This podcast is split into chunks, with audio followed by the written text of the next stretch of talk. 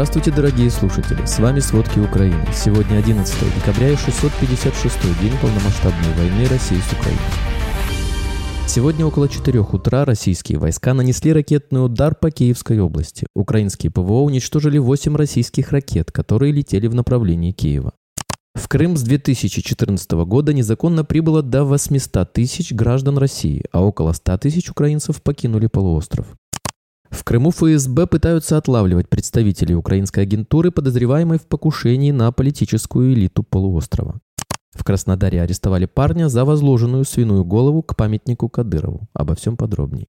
В Госдуме предложили вернуть смертную казнь для борьбы с врагами режима. Депутат Госдумы Андрей Гурулев заявил о необходимости вернуть в Россию смертную казнь для внутренних врагов. Об этом он сказал в эфире шоу «Воскресный вечер» с Владимиром Соловьевым на «России-1», обратил внимание агентства. «Я с коллегами разговариваю, которые в погонах ходят», заявил Гурулев, рассказывая о диверсиях на железной дороге. «Посмотрите, как все происходит в Республике Беларусь. Там при попытке поджога релейного шкафа двоих просто на месте радостно завалили тут же. Сильно никуда не афишируя, сарафанное радио на всю Беларусь моментально все разнесло. Больше поджогов релейных шкафов в Беларуси нету. Проблема решена. В России, по словам Гурулева, за последнее время произошло более 70 поджогов релейных шкафов. В ответ на слова депутата Соловьев предложил перенимать практики лучших. Гурулев заключил, люди, с кем я разговаривал, этого решения очень ждут.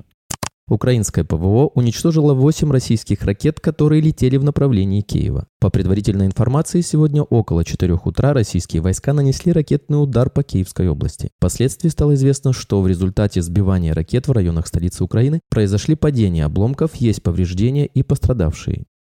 По данным аналитиков Института изучения войны на левом берегу Днепра Херсонщины силы обороны Украины продолжают наземные операции, удерживают позиции, а у Крынок ведут бои с армией России. Российские военные блогеры утверждают, что бои продолжаются возле села Крынки, 30 километров к северо-востоку от Херсона, и отмечают стабильно высокий темп украинских операций в этом районе. Кроме того, один из российских военных блогеров утверждал, что украинские войска захватили новые позиции на Большом Потемкинском острове на юго-западе от Херсона. Хотя по Института изучения войны, украинские войска контролируют весь этот остров.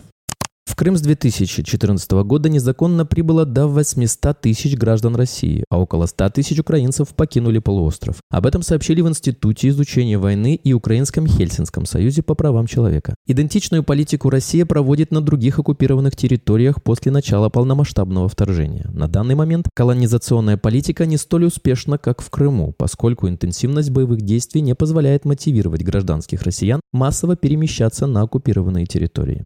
ФСБ отчитались о задержании в Крыму 18 человек, которых силовики подозревают в организации покушений на главу аннексированного полуострова Сергея Аксенова и экс-депутата Верховной Рады Украины Олега Царева. Об этом сообщает Интерфакс. По версии силовиков, кроме Аксенова и Царева, они планировали убить местного блогера и доносчика Александра Талипова, мэра Ялты Янину Павленко и спикера парламента Крыма Владимира Константинова. В конце октября родственники Олега Царева рассказали, что на него было совершено покушение в Ялте. Позже экс-депутат сообщил, что в него стреляли дважды.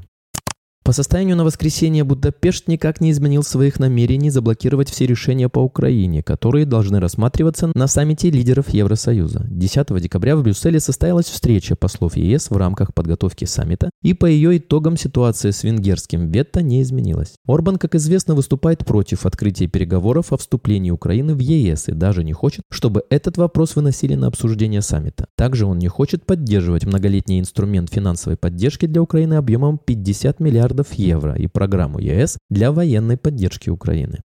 Сербия и Болгария завершили строительство газопровода, целью которого является уменьшение зависимости от российского газа путем диверсификации поставок. Об этом сообщило агентство Bloomberg. Трубопровод длиной 170 километров пролегает от сербского города Ниш до окрестностей Софии, столицы Болгарии. Его годовая мощность 1,8 миллиарда кубометров. Это могло бы покрыть до 60% потребления Сербии. Новая линия позволит Сербии получить доступ к альтернативным поставкам газа из Греции или Азербайджана, а также обеспечить обеспечит Болгарии доступ к газу из Западной Европы или Адриатического моря. Работа над проектом началась в феврале. В прошлом году Сербия заявила, что хочет сократить объемы импортируемого российского газа. В ноябре Сербия подписала документы о закупке газа из Азербайджана.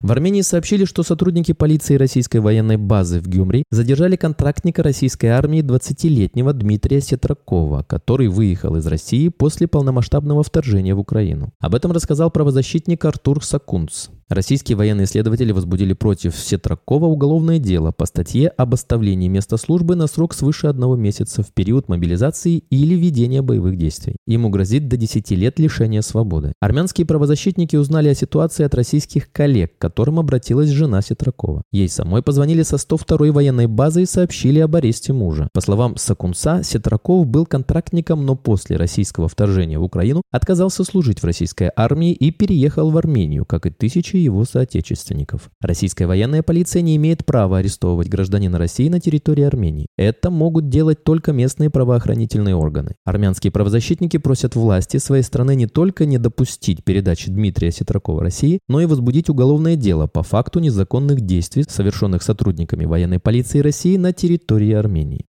С начала войны в Россию через Беларусь в обход санкций ввезли около тысячи люксовых европейских автомобилей на 100 миллионов долларов. Об этом говорится в совместном расследовании Верстки и Бюро, сделанном при поддержке проекта «Киберпартизаны». После начала полномасштабного вторжения многие известные автомобильные бренды объявили России бойкот, а позднее в отношении страны ввели санкции Евросоюз, Великобритания и США. Среди принятых ограничений запрет на поставку предметов роскоши, в том числе элитных автомобилей. При этом аналогичные ограничения в адрес Беларуси Беларуси не ввели. В результате через эту страну в рамках параллельного импорта в Россию стали поставлять люксовые европейские машины. На фоне войны поставки автомобилей в Беларусь увеличились в 4 раза. Основными странами-поставщиками выступают Германия, Литва и Польша. Только за 9 месяцев этого года из этих стран в Беларусь везли почти 60 тысяч машин. Москвича Дмитрия Кудряшова отправили в СИЗО-1 Краснодара после того, как он возложил свиную голову к памятнику Ахмату Кадырову в столичном районе Южное Бутово. Об этом его отец Александр рассказал проекту ОВД-Инфо. По словам мужчины, ночью 9 октября его 19-летний сын вместе с подругой пришли со свиной головой и беконом к памятнику первому президенту Российской Чечни. Александр Кудряшов уверен, что таким образом юноша хотел выразить свой протест против политики Рамзана Кадырова.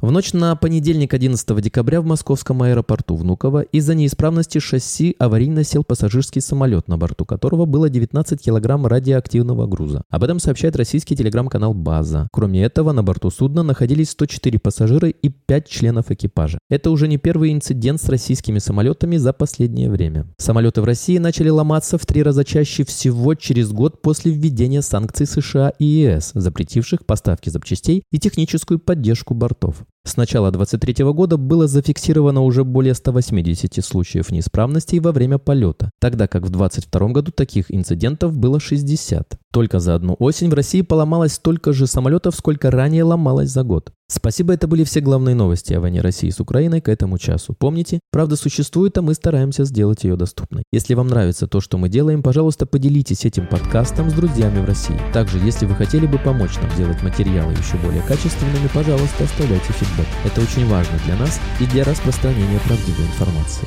До встречи.